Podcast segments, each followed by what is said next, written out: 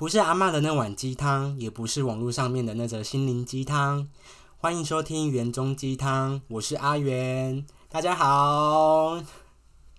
我很感动，我终于开了我自己的 podcast，因为这件事情我想了真的非常的久，那现在执行了，我真的非常非常的开心。那第一集的嘉宾，我要邀请到我人生中目前最好的两个朋友之一。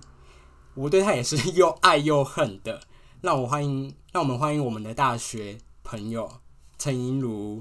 Hello，大家好，我是陈银如，大家可以叫我阿如。欢迎欢迎欢迎。那我们刚我们刚刚去吃詹记嘛？对，超饱的。那你觉得詹记对你来说，在台北是一个怎样的定位？什么定位？好好严苛的一个问题哦、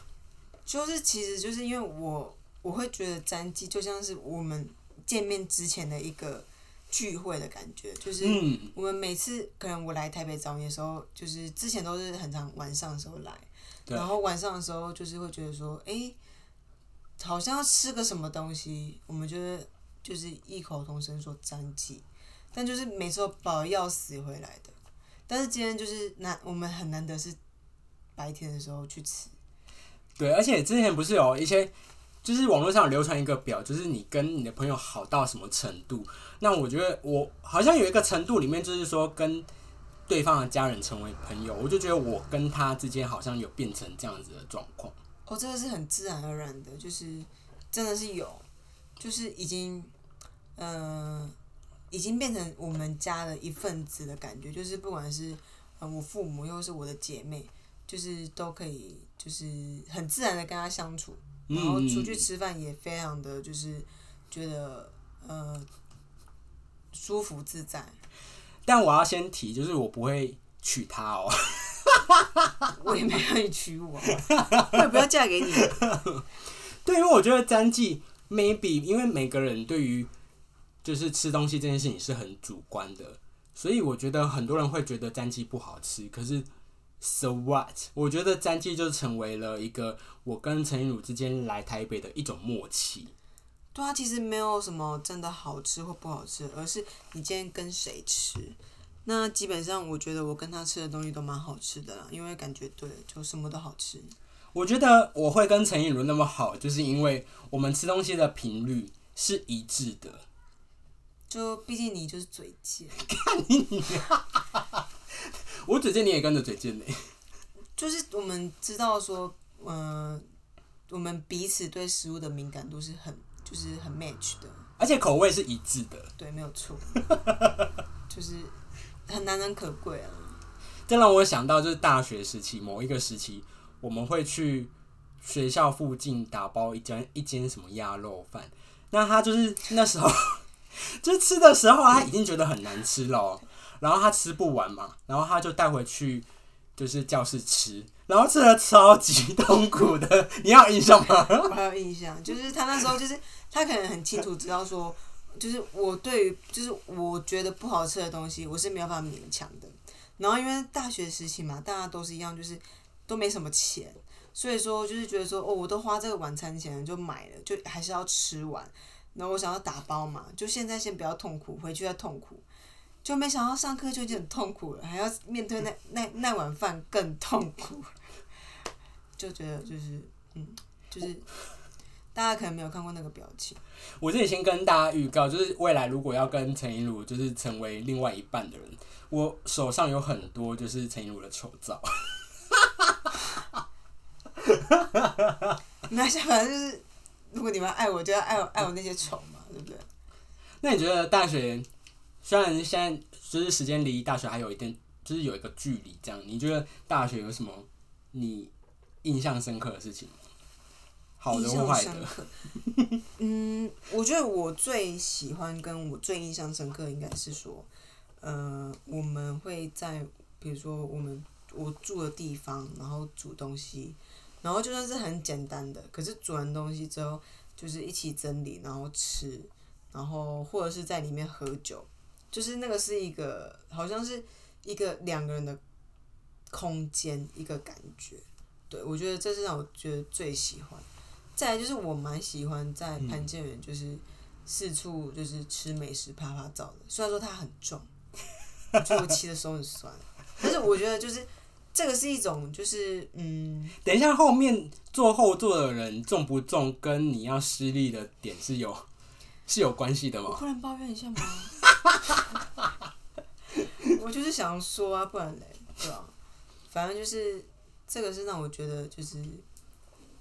待在那个空间，然后跟潘俊远待在那个空间，然后吃吃东西，然后聊就是聊天。那不管是吵架也好，还是单纯聊天，其实都是一个很很特别的回忆。对，那吵架的话，我们是不遑多让，就是是很精彩丰富的。我们请潘建元先生自己来说说看。我觉得就是我还蛮意意想不到，就是他会觉得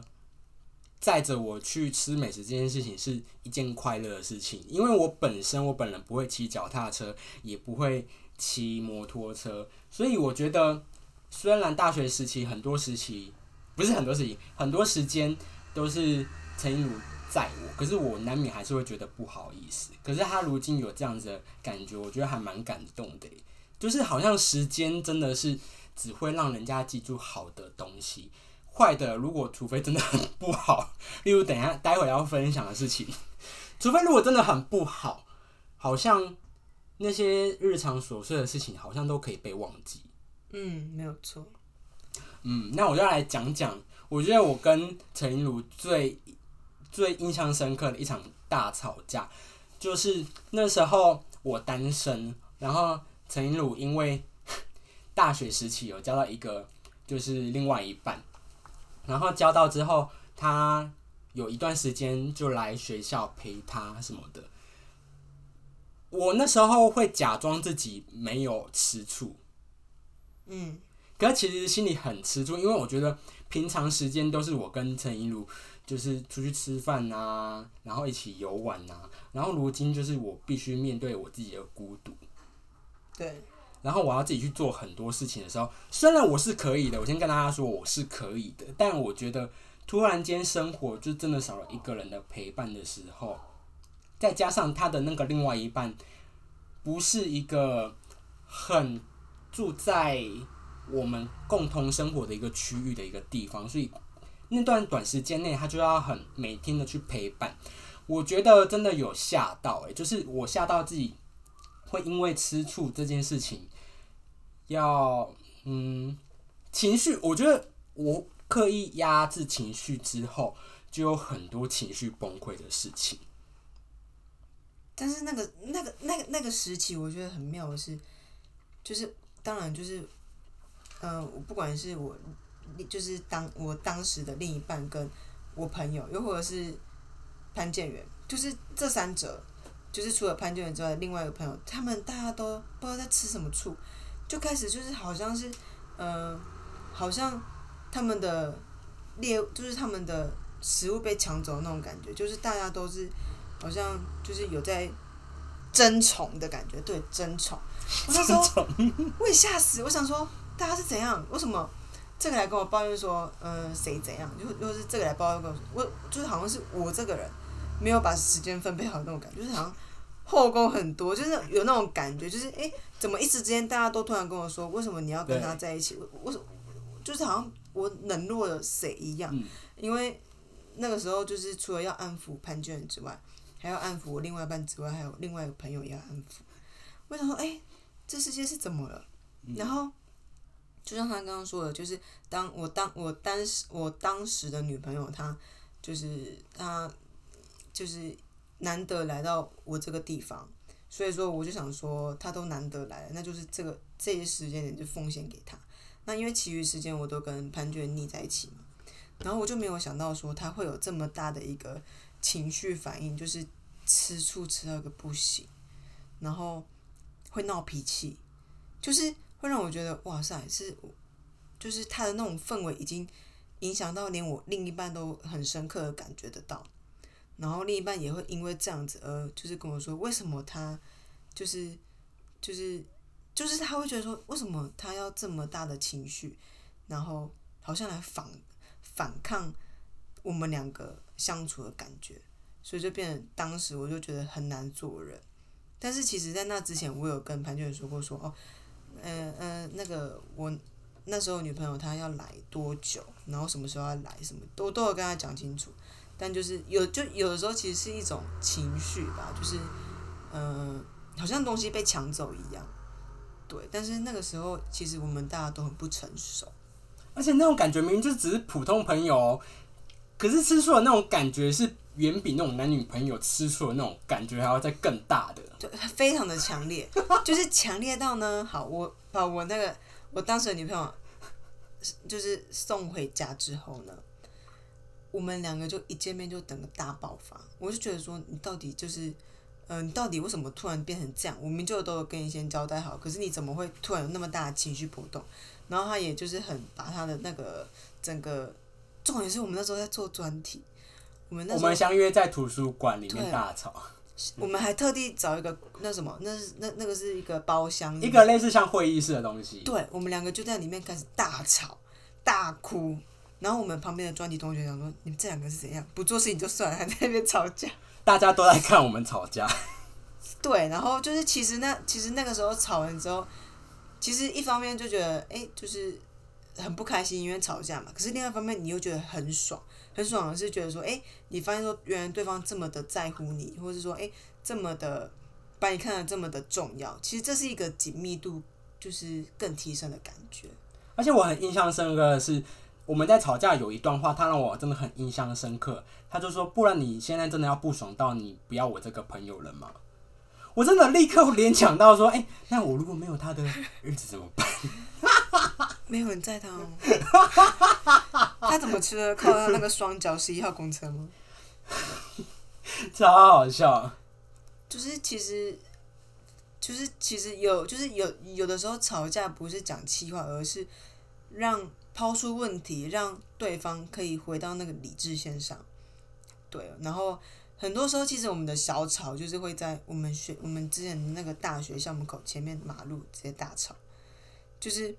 他可能我印象深刻，他可能问我说：“哎、那个英文怎么念？”我可能念不对哦，他开始说什么？他就开始叫，就是开他开始说正确答案，然后说完正确答案就说什么你真的很笨哎什么的，就就开始先贬我，贬完之后就是显得他好像哦很厉害一样，然后我就开始跟他在马路上开始大吵，然后就吵到就是可能摩托骑过去，然后这两个是在吵什么，就是会大吼的那种，嗯，就很激烈，对，但是我们就是我们我我们真的不是男女朋友。干嘛刻意解释？我快笑死了。就可能人家会这样想吧，人家这男女朋友在吵架，好，就是本频道的第一集，我要先跟大家说明，阿云是个男同性恋者，那陈怡鲁是一个女同性恋者，所以我们这一辈子都不可能在一起。是要多专有名词啊！笑死。一定要去强调。没有，但但其实可能双方不，呃，双方父母可能就就都会以为说我们之间有什么有，就是不同凡响的关系。我觉得，也就是我觉得在这此鼓励大家，就是喜欢同性的，尽量交一些就是，例如说一男一女的朋友啊，可以当挡箭牌。这是一个不错的选择。而且就是你也可以，就是就是我们的关系可能已经就是紧密到，就是呃，我父母会觉得说，诶，就是他对我很好，然后甚至他就是好像可以就是在我身边，比如说照顾我啊，或或是辅佐我的感觉。但其实那是他那个是在我爸妈面前显露出来的样子。超好笑。而且我觉得那时候吵完之后，徐佳莹刚好出一首歌叫《言不由衷》，然后《言不由衷》的 MV 就是一个火山爆发的感觉。我觉得在当时那首歌的情境，就是我很想要跟陈怡鲁说的，就是我们当时的火山爆发，其实很多话我都只是情绪上的字眼，我不是真的有那么的。真的有那个意思，然后真的也不是想要攻击你，只是我会觉得很多事情你虽然跟我说，但是真的事情遇到了，那个感觉度，还有对方那个你女朋友那时候给我的感觉，会让我真的觉得很不舒服。哦，我我想我我想到了，前提就是他呢不喜欢我那时候那一任，所以说我觉得这个也是一个原因吧，就是他们可能就是觉得说，嗯，就是我那时候女朋友就觉得说，嗯，我好像，比如说他在跟我视讯，在跟我讲电话的时候，就是好像他都会在旁边，然后甚至就会觉得说，诶，我上课都跟他在一起，然后下课也还在跟他在一起，他可能就是我那时候女朋友可能就是也很爱吃醋，所以说就会觉得说，诶，他也就去那几天而已，为什么不可以把就是时间留给他？对，就是双方有形成一个对立，然后我就是在岸边很可怜，很很很很可怜的，可怜沙小，可怜沙小，可怜沙小。这样很可怜吧？就是因为就是其实那个时候就是也不懂得说怎么去处理这个关系，因为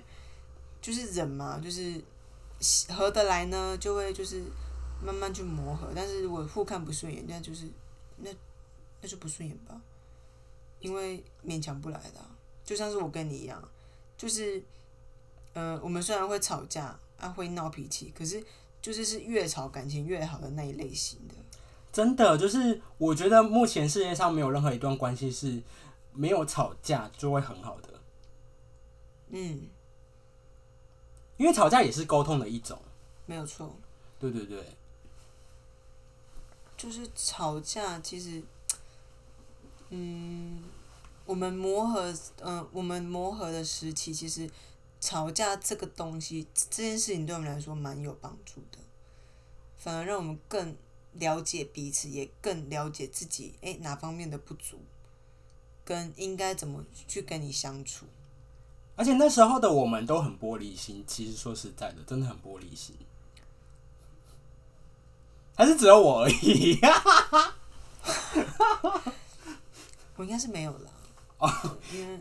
对，因为陈一龙那时候，反正他从以前我认识他到现在，他都是一个很做自己的一个个体。对啊，就是嗯，爱、怎样就怎样嘛，就是那如果事情发生，那就不管就是就算是坏事，那就如果过去了，那就让它过去吧。但是如果是好的事情，其实就是就是会放在心里，这样就不就不太会去在意到这么多的东西。对，因为我觉得这点我在他身上学习到很，我觉得在他身上学习到很多，就是例如说看事情很果断这件事情。我以前是一个很有选择障碍的人，讲白讲难听一点，就是我什么都想要，可是我只能去做选择。但是他教会我果断这件事情。我以前真的是在学餐会很容易就是选择困难，选不出我要吃什么，然后还要问他的那种人。这点让我觉得超级受不了，因为就是对我就是一个、就是、受不了，干讲的。受不了，因为我一开始认识他的时候，我就从来没有看过这么犹豫的人。就是我我知道人本来就都不一样，但他犹豫到我可能都已经点完餐，我正在吃喽，他还没想好他要吃什么。我想说，嗯，这样的你到底就是怎么会不知道你现在自己此时此刻想要吃什么？对，对，就是当下，我觉得他可能是需要人家 push 他一下，又或者是说他真的不知道，他可能都想吃，也可能都不想吃。但是有的时候就是，如果经过旁就是旁人的稍微提点，其实他们是可以做出选择的。那我跟你讲，现在整个整个人不一样，他整个人现在就是，他可以直接说出他现在想吃什么，或者他现在想要做什么。你有发现吗？然后我发现，就是以前，例如说我去逛街，可能看个衣服，我都要问过我这两个很好的朋友的意见，他们两个意见如果相符了，那个东西我才会买。对，而且我觉得现在的我很不一样的点是，有些时候我连告知他们都没有告知，我就买了。嗯，对，没有错。我反像我啦，我自己是还蛮希望说他就是买了之后跟我说，哎、我我买了什么？因为我觉得这样子对他来说是一个，嗯，好像是一个他突破的感觉。因为我就是觉得说，我想买什么我就买什么，我不会去问过他，我就是买了，我我想到之后我才会跟他分享。可是呢，他就是一个，嗯，他可能就是买之前他要先拍照，先传，然后先去分析说，诶，他这东西他用不用得到？他就是嗯、买了会不会变成垃圾什么的，他会先想很多之后，他才会去决定要不要买这件事情，所以才会形成所谓的选择性障碍。而且，嗯，而且往往很多想太多、犹豫的时候，其实真正买下去了之后，都会变垃圾，没有错，超好笑。你反而当机立断买，然后你买完之后，你结账之后，你可能会有点后悔，想说哦，我刚刚会不会太冲动？但你会发现受用无穷哎，就是发现其实很多地方都需要它的。没错，没错。这让我想到就是一些，例如说刚刚陈一鲁带给我的影响力。我觉得大学时期有几个点，我想要跟大家分享。就是有一次我真的打工回到宿舍，我真的太累太累了。然后因为我本身是一个绝对，例如说工作，然后学校课业什么的，我是一个绝对不会迟到，而且还会早到的人。然后那次真的太累了，我就昏睡过去，回到家又昏昏睡过去了。然后后来隔天早上，我就隐隐约约听到有人在敲门，因为我对别人敲我的房门这件事情有点就是我会害怕，因为过去有一个不好的经验。那有人敲门的时候，我就立刻吓醒，然后透过那个中间的那个孔看出去，结果竟然是陈银儒。我因为正常来讲，上课会迟到、会睡觉的就都是我。结果那一天他没有来，然后我打给他，又或者是我我传我我传讯息给他，他都没有回。我想说不对吧？突然迟到的跟睡觉都都是我，他怎么会那一天突然没有来，然后还没有跟我说他去哪里了？我想说不会吧？我就开始上课时候脑补很多画面，我想说嗯，不会发生什么事情了吧？我想说不行不行。然后我那时候还自己选择提早下课，就是 提早下课，他妈的就是翘课的意思。因为我真的太担心了，因为我一直在想，我还跟我就是旁边同学讨论说，哎、你们有看到潘俊仁吗？又或者是说，你们如果在路上有有有 有没有遇到他之类的，他会不会在跟我玩啊，在躲我之类的？对。但是后来发现说，哎、大家都不知道他去哪里，我想说不会吧，所以我那时候我就自行提早下课，然后马上跑过去，就是他那时候住的地方，然后我就想说，哎、我就当开那个门说，哎、怎么没有反应？然后我又再打给他，他都没有接，因为我知道说，我如果今天敲他的门，他如果在真的在里面的话，他可能会吓到。可是我觉得不行，我当机，我觉得说好，直接敲门吧，我就开始敲门。然后校门之后，我看到睡眼惺忪的人走出来，我整个又气又开心。气是想说你怎么可以睡得比我久？气，原来是气这个。哦，开心的是，哦好，你在这里那就好了。对，哎、我那时候是还要买便当。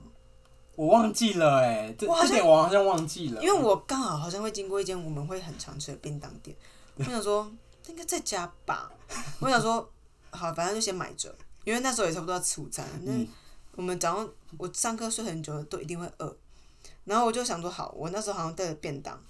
因为想说他如果他真的在家里的话，大家就可以吃了，所以好像带了两个便当，鸡排便当，就去敲我房门，然后看到睡眼先生，我说靠，你在这里，我还以为你怎么了。好，抱怨完之后，我们两个就开始吃便当，超好笑。真的是，这个真的是没有经历过，真的不知道。讲 对，讲到就是在家里吃便当这件事情，我觉得还有一个很印象深刻的点，就是某一年，就是好像是大四的生日的时候，我们就已经约好我生日的当天哦、就是我他要煮东西给我吃，然后虽然在当下我觉得没有那么的幸福跟知足，但是我觉得现在回头看，我觉得那一段回忆是那个照片是永远记在我心里的，因为我觉得出社会那么久，我们陆陆续续也一起庆祝过很多次的生日，可是我们也有去过那种一餐要四千多的那一种餐厅，可是那种美味度跟幸福度永远比不过那时候十八岁的那一个，就是在一个很困难、完全没有任何就是厨房啊，只有琉璃台跟阳台的一个状况下，可以生出有沙拉，还有还有牛排，还有酒，我还有，因为我那时候就是可以透过一些管道取得红酒杯，超好笑。然后我就觉得哇，现在回想起来，那一段回忆真的太棒了吧！就是那个也是我想要送他的一个礼物，因为就是嗯，我想要就是那个那个礼物，就是我想要让他感受到就是一种就是温暖，就是自己做的一定是比较温暖。那我们今天出去外面吃，其实就算四五千块，其实都没有感受到那个温度。但其实这种温度是，就是一起去挑选自己想要吃的牛排，然后想要吃的菜，然后我回来之后我就自己烹饪，然后他在旁边就是 setting 啊、摆啊、摆设啊，就好像其实讲另外一方面就是很像新婚夫妻那种就是感觉。新婚夫妻，哎，但是我真的真对，的，这是那种氛围感，就是新婚夫妻那种感觉，就是哦，就是太太在那边做，就是做菜，然后做菜的当下又是觉得很开心，很就是自己，因为我自己有规划一个套餐，所以就会想说，哦好，因为我其实都是有先做功，就是有先做功课，我才会做这件事情。那我就是在做的时候，我就觉得说很期待说，大家等下吃的反应是什么啊？就是真的就是很像那种新婚夫妻的那种，就是开心洋溢的感觉。对，我觉得那种感觉是远比于呃今天这东西好不好吃的一个就是价值。当下的氛围真的是超越整个美味度。嗯，没有错。我觉得很多成分吃的是感动吧，哦，所以东西不好吃的，东西是真的好吃，因为我觉得就是陈英儒应该是我目前为止，虽然他现在不是做主厨相关的工作，可是我觉得他做东西的那个胃口啊什么的都是很合我胃口的。废话，不然我们怎么当朋友？去去旁边吐，去旁边吐。超好笑。或许这也是我们相遇的一个就是契机吧。缘分真的是缘分对，分，缘分，缘分真的是很特别。而且还有一次我还蛮印象深刻的是我去他家，然后那时候我们还有约其他的朋友一起喝酒，因为我本身虽然酒量很好，可是我们那天真的是他在旁边就是一直乘胜追击的一直加我很多杯酒，然后我真的人生第一次醉到，就是我完全下意识躺下去，眼睛一闭就整个昏睡了。然后隔天起床，我竟然发现我整个就是好好躺在他旁边，然后我就我的袜子，因为我本身有睡觉要穿袜子的习惯，然后我的袜子不见，然后他那个我就看旁边的椅子，那个袜子竟然好好的被折在他的椅子上面，我当下其实觉得超级感动的，因为他有注意到这点，就是先不论他知不知道我会不会穿袜子睡觉，我觉得他都是一个，我就算喝醉了，在外面，他也会死要把你就是放置在一个很安定、很安全的地方，他才肯入睡的一个人。那是你了。就是可能就是喝醉了，可能之前喝醉就都是我。然后其实这这个是一种很互相的感觉，就是当我喝醉的时候，我我一点都不用担心，因为他会在旁边。那就算是我们我喝醉的时候，我出去外面我们买个东西，他都会就是就是帮我护在里面啊，就是不会避免让我被车撞之类的。但是我觉得就是他今天换成他喝醉了，那我就一定是清醒的一个状态，因为我要就是我们不可能两个都一起就是就是醉在那边，然后就是一定就是自己的朋友那袜子怎么会嫌弃呢？就是一种其实当下会做那就是会做那个事情是一个很自然的事情。对而且我觉得真的很潜移默化的是，我之后那一次之后，其实如果没有他在的话，我都不敢喝太醉。嗯，但你其实本来就不好灌醉，因为那次真的蛮夸张的，你毕诶毕竟那时候 喝那么多，那个是我应应应该喝你一半，我就差不多醉了。没错。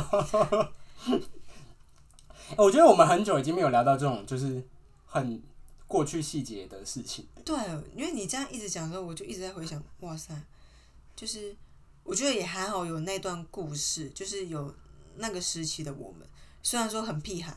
然后很就是嗯、很就是很放荡，可是其实是一个很很美好的一个回忆。对，因为我觉得好像社会大众定义的一些青春，好像就是要夜唱啊，或者是夜冲啊什么的。虽然我们两个都没有做到，可是我们一起共度了很多 哦，好，很多很美好的事情。但是我要讲一下，我刚才讲这件很感人的事情的时候，他在那边给我抠牙。我有哎、这很不舒服哎、不是你刚刚讲到夜唱，其实我刚刚突然想到，我们两个不夜唱，我们两个晨唱。成长比较便宜。我们大我我们大学的时候，大家都是夜唱哦。这是我们我们两个阿弥陀佛晨唱，就是竟然可以就是嗯，早上很早起来，然后我要陪这个人去唱歌，我是去陪他去唱歌的，因为我其实不怎么唱歌，然后他就很他就很他那时候就是会很爱唱歌，嗯，然后他就是会说他不想要这么就是这么晚还在这，就是很就是好像就是这么晚还要在那个地方，他觉得不好。我就配合他晨唱，我这辈子从来没有晨唱过。这晨唱真的是我只有那个时期会做，我现在绝对不会做晨唱这件事情。这也是一个我们的默契。那你觉得出社会后有没有什么？目前为止有没有什么印象深刻的事情？刚刚都在聊过去，那你觉得在比较近代一点点？嗯，我觉得，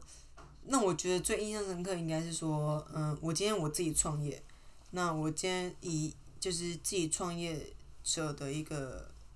感受，会我会觉得说，不管是我家人或是潘建元，他们都是一种很无形的一种支持，就是嗯，你可以很浓烈，但是不明显的感觉得到，他想支持你，跟他给你的那种爱。是胜过于言语或行动上的。对，我觉得这种是一个，就是不管是我休假的时候，然后我跟他约，比如说我我我来台北找他，他来台中找我，我觉得当我们见到面那个彼此的那个 moment，真的是一个很很 chill，然后很很放松，然后我们不用去哪里，我们不用做什么，嗯，我们彼此都可以感到一个很舒服的一个状态。我觉得这是对我来说就是一个很很大范围的一个，就是毕业之后的一种氛围感。我觉得你的答案跟我的答案一模一样。我们我反而想不出来，像大学时期有哪一个回忆片段是特别印象深刻的。可是我觉得出社会后，虽然你住台中，我住台北，但是每一个低潮时期需要彼此的时候，我们都会有一种心电感应，都会有一种心电感应说，哦，就算我现在再忙，我都觉得他对方出事了。嗯我们都一定要，例如说可能讯息回复一下，晚一点再接电话还是什么的，然后再见到彼此见面的那种感觉，又会更加的珍惜彼此见面的那种感觉，对，没有错。有种更身心灵契合的那种感觉。对所以我都会跟他说：“哎、你你可能变成我的 soul mate 咯。”然后就会说：“soul mate，谁跟你 soul mate？” 那你觉得，如果以现在现阶段，有没有什么可以给彼此未来的一句话？好，你还在想，你还在想吗？那我要先讲。你先说，你先说。不管，因为我觉得近因为疫情嘛，就是二零二零开始，我觉得这整个世界的变动会越来越大。那我觉得不管未来发生什么事情，我都会一直继续的爱你跟支持你，因为我觉得爱是没有极限的。我也我也会一直这样子下去做，因为我觉得真的就是那种爱是我们要一起到老的那种爱。你这样讲，人家会以为我们真的是凶夫妻。而且好啊，没有极限，那我就看你极限在哪里。我们很爱讲他。对。好，我觉得我想要给你一段话是，嗯，我们未来的路一定是很崎岖的，但是在这个崎岖的道路上，有你有我，我们互相扶持。其实不管遇到什么问题，我们都一定会迎刃而解。那，嗯，当我遇到问题的时候，我很开心有你在，让我觉得说，哎、其实没事了，就是有种安定感。然后我会觉得说，你今天，嗯、不管是你要做选择也好，或是你今天你想要做什么事，其实我真的觉得你就是，你真的是一个，嗯，应该说你真的对我非常好，因为很多方面我们其实是呃不一样的。好比说你喜欢把事情想的比较仔细啊，然后比较周全，但是我可能就是呃一只手机一个钱包就可以来台北了。对，对我就是一个就是我很不喜欢有一些就是